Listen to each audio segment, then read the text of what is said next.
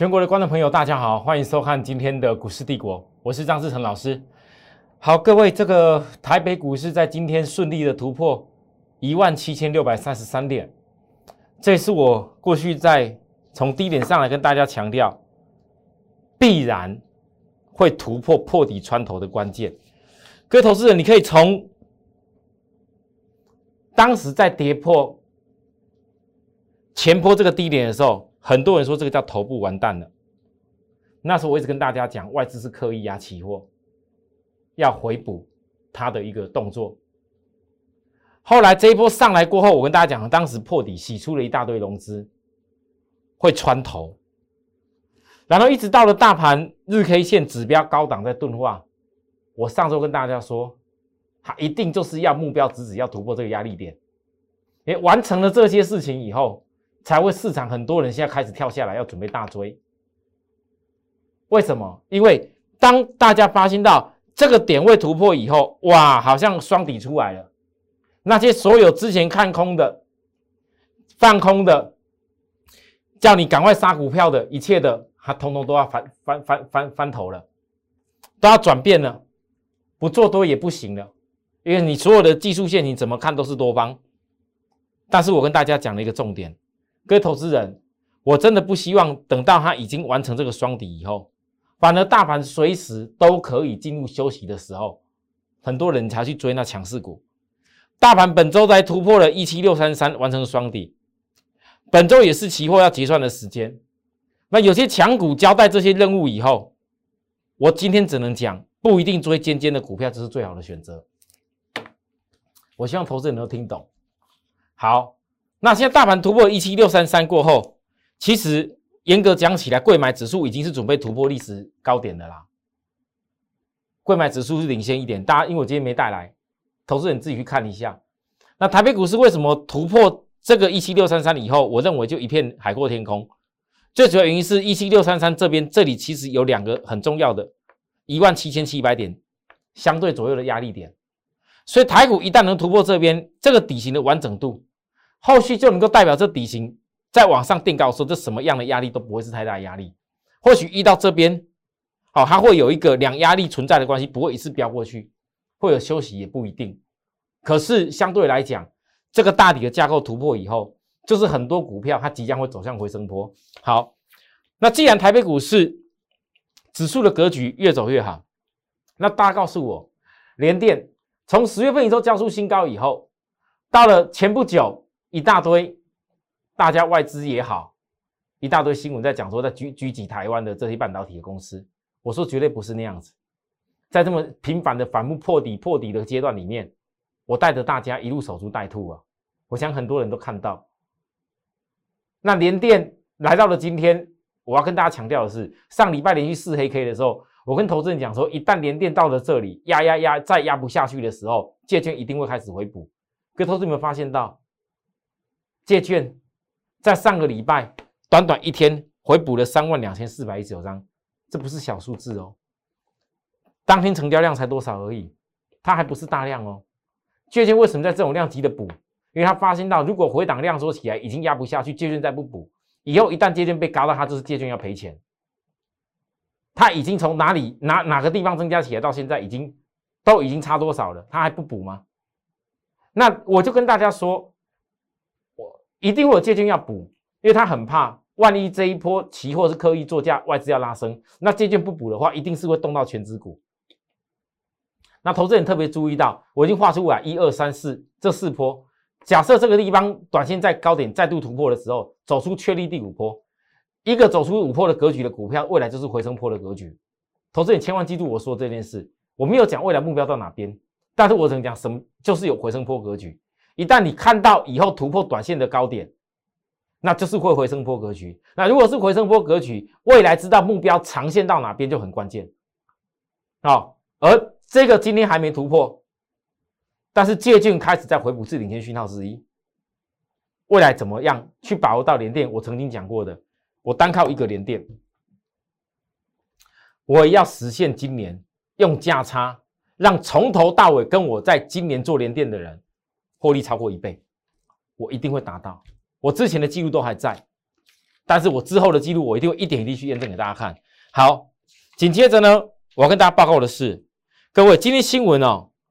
有很多都在谈论联发科，因为联发科在有可能确认十一月十九号要揭晓最新的五 G 行动平台旗舰晶片。抢先在高通之前公布最新的旗舰处理器天玑两千系列。好，这天玑两千系列设计是用 Cortex X 二架构的 CPU，运作时脉将会在三点零 G 赫兹以上，同时采用台积电五纳米制成精准精进的四纳米制成做量产。我相信今天大家都围绕在联发科这件事，台股又出现十一千金了，恭喜！如果之前有做到联发科的朋友，恭喜你，就跟能够有把握到。像是联电或者台积电，我一直在跟大家分析的道理其实差不多。可是各位投资人，我今天讲个更重要的事情。我之前其实在跟大家报告金策，讲到雍智科的时候，我主要给大家的概念是，前不久的新闻，外资刻意唱衰金策，说雍智科。得到了联发科的订单，所以打击到金策是外资讲的。我当时在当天金策大跌的时候，我力排众议，跌停板了，又大跌。我跟大家说，这次跌下来，外资是刻意压接券要洗盘。我希望许多投资人要特别注意，这并不是真实的现象。当然，可能我一个人讲的内容没有办法像外资讲的分量那么重。很多人可能不认为我讲的会是重要的理由，可是我要告诉大家的是，如果外资讲的事情只有对了一半，他当时讲雍智科得到了联发科的认证，我说了那可能是真的，可是他另外一半打击到金策订单，那不是真的。我一直跟大家强调这件事情。那各位同事，你们发现到，当联发科的产品在发表的过程当中，我在跟大家讲述我所看到的现象，因为联发科今年所发表的天玑两千系列，就是要给明年农历年前中国大陆这些本来要比拼苹果的相关的非屏阵营的这些新的追上苹果的这些呃水准的厂商啦，那提供的晶片在用的啦。那各位你要知道，首先你要了解。每一年，当然现在很多人可能你会去流行什么一些元宇宙，流行什么题材，什么样的公司的题材，你到现在才知道。今天新闻讲说啊，元宇宙竟然联发科也有啊，这不是废话？联发科它什么没有？但是我要问许多观众朋友，联发科或许是不错，或许明年农历年前一大堆题材堆砌起来，联发科今天又成就千金股。可是大家有发现到，那我所跟大家报告的为什么是金策？我所跟我会员强调的，我希望我会员要特别特别注意，有资金没资金的，当然了，有资金是比较明显。我已经不断的提醒一次两次，不断的告诉我的会员，来各位，这一段时间我依然是守株待兔，我亲亲总会员是大换血，我对这家公司我已经守株待兔讲了多少天，我是大换血。讲到今天量才开始稍微出来一点点，指标开始要翻起来，因为一直到了今天，联发科、天玑两千未来的表现，我研判将会是金车未来重返荣耀的一大步，这是非常重要的事情。为什么？各位投资人，可能很多人不知道，嗯，其实哦，讲起来，IC 设计设计出来东西，投片到所谓的晶圆代工，好像是很简单。我举例讲，刚新闻讲到说，联发科已经设计出来所谓天玑两千这么一个杀手级的晶片，甚至可以超越高通。可是，它这个东西要投片到所谓四纳米的时候，各位你要知道，晶圆代工那个每一个很先进制成的纳米，如果说进去代工的时候那个线路晶片不顺的话，那个所消耗的那一片晶圆的产能，跟晶圆代工的一个成本是很大的，尤其设计出了这么好的东西出来，所以这些所有要投片到晶圆的很重要的前段的一个任务叫测试。各位你知道吗？最近投信在今年，我从十月初那边一路跟大家报告金测，你从投信你仔细看，大家一直都觉得说，哎，投信好像是今年买那些 IC 设计买部位很大的股票，错，它其实有很大的部位买在一个东西，就是晶圆代工的更上游。为什么投信会懂得锁定这个事情？我再告诉大家，其实现在你们看到很多，我上礼拜才跟大家报告说，各位投资有没有翻到个事情？从金策的第三季财报出来以后，我一定要认真的讲哦。你们现在很多人看第三季财报的公司出来，很多股票好像都在所有的比价，只要稍微获利好一点，本利比比它低一点，哇，就开始在飙了。现在的千金股，放眼你利旺，第三季 EPS 多少？你看到信华第三季 EPS 多少？你再看看那些比较小型的四星 KY，再看看那比较小型的，几乎很少那种股本在七以下的 EPS，大概有个水准的股价都在千元以下哦。可是哥投资很注意看，我讲这金策，金策你们翻到第三季的财报，当时公布第三季财报就是被外资刻意把它打下来，讲是用四颗抢了单。但我跟大家讲，不是这样子，因为当时第三季财报出来的时候，这家公司法说会上讲的非常清楚，他们今年第四季营收有机会挑战历史新高。但我从第四季营收看到一个十月份营收竟然跳升到四亿多，而且毛利率还进一步在提升。那我请问大家，很多投资人你可能不会算，如果你会算，你跟我一样懂得能够算得出来，这家公司如果在未来联发科要大举的把这个旗舰级的晶片今年赶着在明年农历年前要出去的话，那我问各位，你觉得金策的营收跟获利爆发力会落在什么时候？会落在什么时候？如果你这件事情上下游都很清楚的话，我问各位，为什么我跟我的亲总会员守株待兔这好多天呢？再度守株待兔，上次这里守株待兔总共九天，这次守株待兔又久一点，大换血。我的目标只有一件事，哥，投资你看看金策以前成的历史高价点，你看看，我认为很有可能，在今年所有的相关的 IC 设计、IPC 制裁、晶圆代工，每一个跟半导体有关的，大家都已经涨过价以后，最终连这个所谓的晶圆代工的最上段的测试，可能也要进入所谓涨价阶段。这个所谓涨价，其实毛利率提升的道理。如果这个涨价跟毛利提升了起来的时候，不好意思，当哪一天第四季的财报精测被人家所看到的时候，他可能要重返荣耀了。可是各位投资人，你不能够等到说他重返荣耀以后，你才看有多好，才会看到说外资已经被打脸，这是不行的。好，我就说这么多，因为我希望很多投资人能够理解我为什么会在一家公司压压压。呀呀呀呀呀呀呀！我一直都没改变，原因在这边。来，还有来各位，当然我跟大家讲过了，因为不是很多会员的资金都有办法去做到精测哦，这是事实。但是我只能讲，从我之前操作做精测的记录，从我之前操作过所谓金元代工最上游的记录。我告诉大家，只要跟我操作到这些股票的人，你们都会幸福快乐，而且都会一直笑笑不停。等哪一天事情开始发生的时候，你们会笑不停，而且会很快。这是我最很在行的事情。当然，很多人你没有办法这个资金的吻合的时候，我也尽量的把比较低档的股票带给各位。其实这些事情，我在我的。赖粉丝团在我 Telegram，几天下来，我都一直在提醒大家。我甚至还做了一个计划，特别邀请许多投资人，十一月十号开始下跌回档的时候，要找回充电骑兵的买点。我当天开始就带给会员，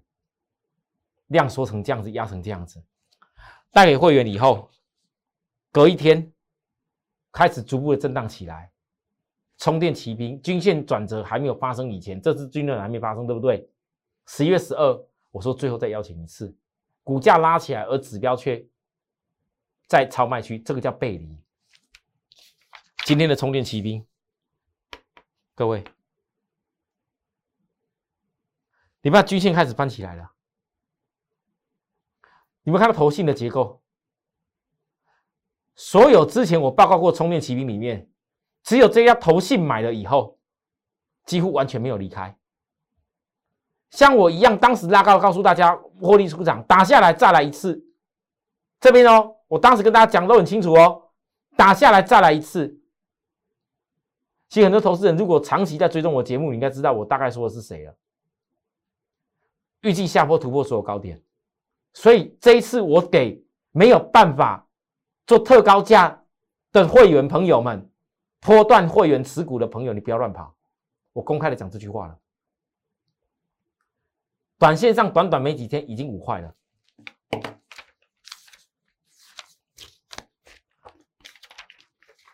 不用多五张。会员你自己要算一下，这样是什么样的一个利润呢？我不是很多股票都一直带你在那边一直追追追追追，我从来不会这样做。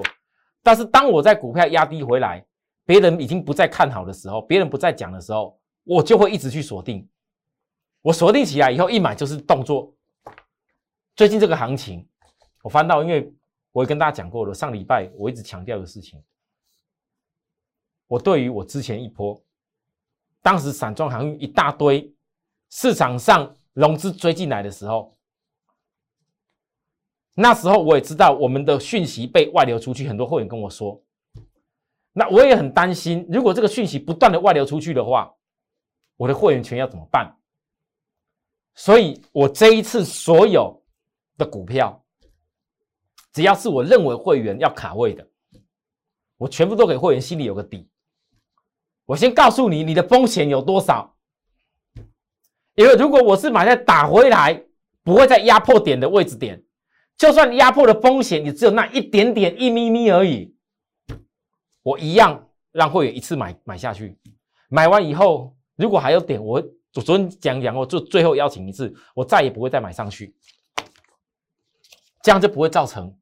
就算哪一天真的又再有人要把我们讯流出去的时候，也绝对不会有人追高价。新会员朋友，你也不用考虑追高价，因为这样很多人就不会去怪我，老师啊，你很多股票都不错，可是因为个筹码因素。你压那个散装压的这么压下来，压了这么久，我从来没有否定过。我在我们有些会员时间来的时间刚好比较辛苦，但没办法，我毕竟我是在电视节目上，我毕竟我是金管会合法的头部注册下来的分析师，我是有职业执照，可以完完全全带领投资人是我会员的人进跟出的所有的买卖进出的建议。我不是那一种什么人家那个什么突然之间一时风靡的，也不知道有没有牌照的网红，或者是说咱只要嘴巴讲不用负责任，反正或是送名牌、报名牌给你那，我不是那种人。我对我的会员是有一定的责任要负。我也说过了，我希望我能够在这头部的世界里面树立一个我自己的风格，影响到感染到很多投资人，感染到很多其他的，也许有些分析师还是跟大概一二十年前一样。反正只要股票报给你就好了，有没有买到是你的事情，有没有赚到是你的事情。反正股票报给你一档接一档，一档接，反正只要有有报给你有赚的，就叫做是很很很很好做。各位投资人，你们已经流行过一段日子了，你们觉得股票市场真的这么简单吗？好，同样的来，股票永远只有一个道理最重要。为什么我今天充电骑兵可以在没有人要谈的时候，你回想前一两个礼拜还有谁在告诉你？你看看那些之前一波大涨的二级体，之前一波外资呃投信在买的那些电池股，在电动车股跌下来的时候，没人说啦，哇，大家都很厉害。当时最高点拉上去讲的也是他们告诉你啊，投信外资已经要做做账了，拼命买了，然后大家一全部在风云那些电动车充电，跟我在讲一样的时候，大家都一窝蜂冲进来，结果嘞。我高点，我告诉大家价差卖了嘛，还记得吧？我东西平我全部交代完以后，我就没有再讲过了。后来我这次再录重新再来。可是我问各位，现在有多少人有资格讲这件事？绝对不会有，因为你如果没有卖掉，把钱收下来，重新再从低档再来一次的话，我问大家，现在大家都流行什么？都在追那些最近涨停板的 IC 设计、元宇宙的 IC 设计、元宇宙的题材，大家都在追这些啊。那我们没有，我们没有元宇宙，我们没有追啊，这事实。但是呢，我们可以掌握到别人现在还没办法掌握的事情啊，对吧？投资人，你是永远要去掌握别人还没掌握到的事情，还是要跟别人一样，永远的一窝蜂的去做某些事？好，好，当然了，像散装航运，我说了，充电骑兵我没有在在低档忘记过他们，连电我也没有低档忘记过他们，连利基电我都没有在每一次跌下的时候忘记过它。那我问大家，大家觉得散装航运在还没有大涨、在压下来的时候，我会忘记它吗？惠阳 KY，市场资金在强追比大盘更更远的股票了。其实大盘现在所有均都突破了，现在你能够在市场上找到均线头还没突破的股票并不多，而且又有一些获利能力的也不多啊啊！确实大家都在追那已经涨到比大盘涨了很远的股票，这是事实。那我不会这么做，因为我诉求是会员绝对性要获利，任何人来参加我都一样，不是报股票给你。把股票给你，你追了啊，万一断掉下来了，你也不会做啊。那我只能讲说，任何低档股终究有一天资金会回头看的。今天的惠阳 KY 回撤量缩，这个下档月均线这有支撑，大家看得一清二楚。技术指标在整理，整理一下没有关系。但是我曾跟大家讲，它因为这一次股价都没有穿过前面这个高点，所以这里并没有做背离。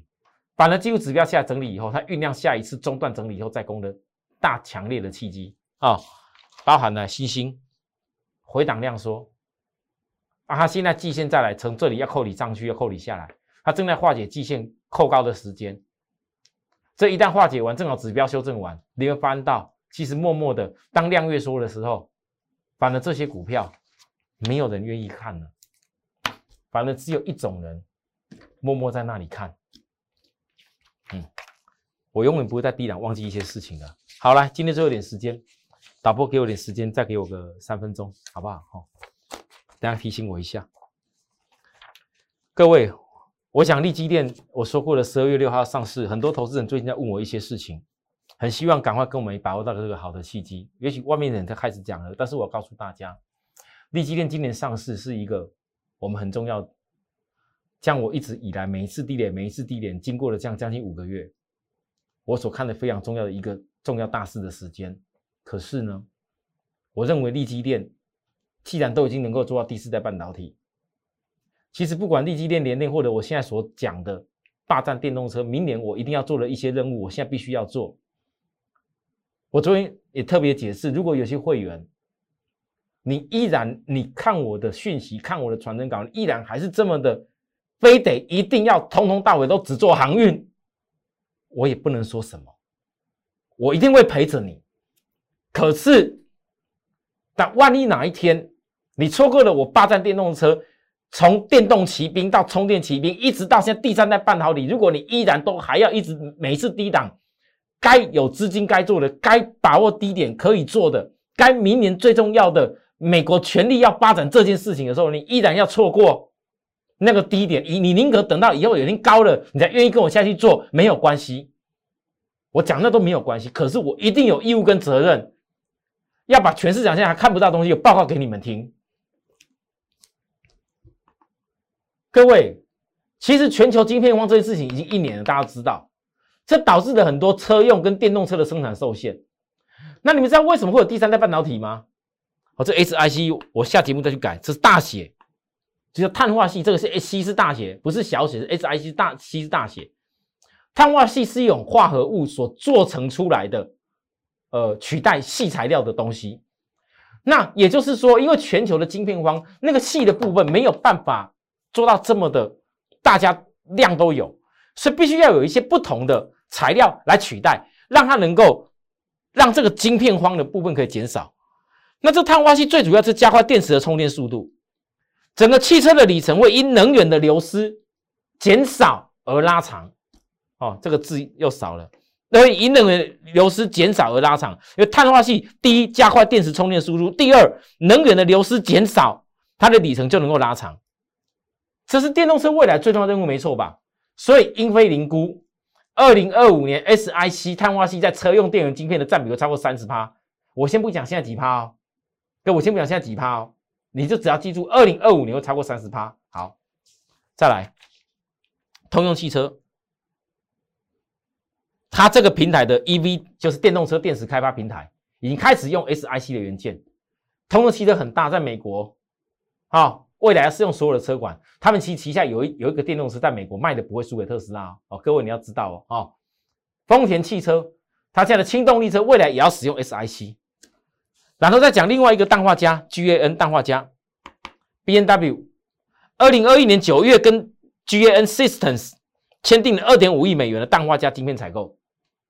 G N 目前全球的占比不到一趴，二零二二六年要达百分之十六。各位，我相信我讲的这些，你们心里会想个问题：老师啊，你讲的这些，我们现在听到过的第三半好像是只只有一家汉雷。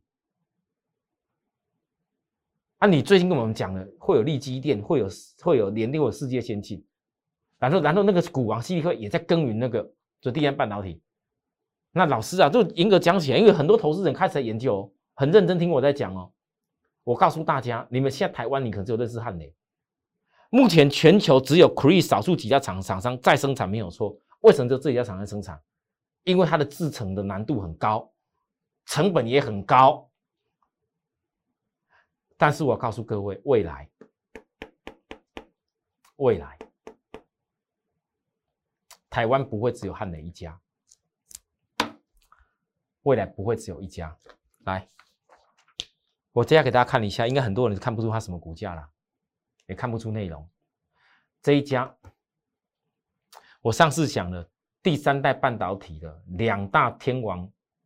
孕育出来的金鸡，我现在昵称它叫做第三代中低价金鸡。这一档将是我全体会员明年霸占电动车代表作。这是上个礼拜盘中的记录，我只曝光上礼拜就好，其他的我再也不会曝光。我今天讲的这些事情。我其实要告诉许多我的会员，包含许多的好朋友，我们已经看到一些明年非做不可的任务。其实我从金策一直到利基电，一直到联电，到现在第三代半导体，其实整体的产业就是上下游的差异。很多投资人，如果你默默的看到我一直在霸占这件事情的时候，你有没有发现我尽量跟大家报告这些股票，除了有些已经拉上去的不要讲以外。哪一个低档的，我没有一一的在跟大家报告，我一一的想尽办法让我的会员好好买到，一一的在想办法让许多观众朋友在压低的时候，你能够锁定得到。等哪天大涨的时候，我们再一块开心。那现在呢？我当然知道现在可能很少在谈这些事情，因为这股票没有标。可是我今天要请所有的我的会员，很抱歉，我们今天的节目主要很多讲给会员听。今天给新旧会员有两个任务，我要亲自在节目上，我要告诉我的会员。愿意做明年第三代霸占股的人，请你今天务必跟我们的助理联络登记一下。那如果有的会员你太晚看到节目，我们的 line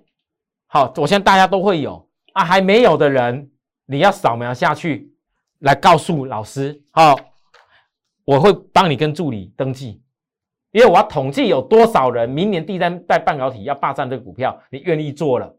好。再来另外一个，因为新贵的利基链，我相信看起来是越来越强。我上礼拜已经说过了，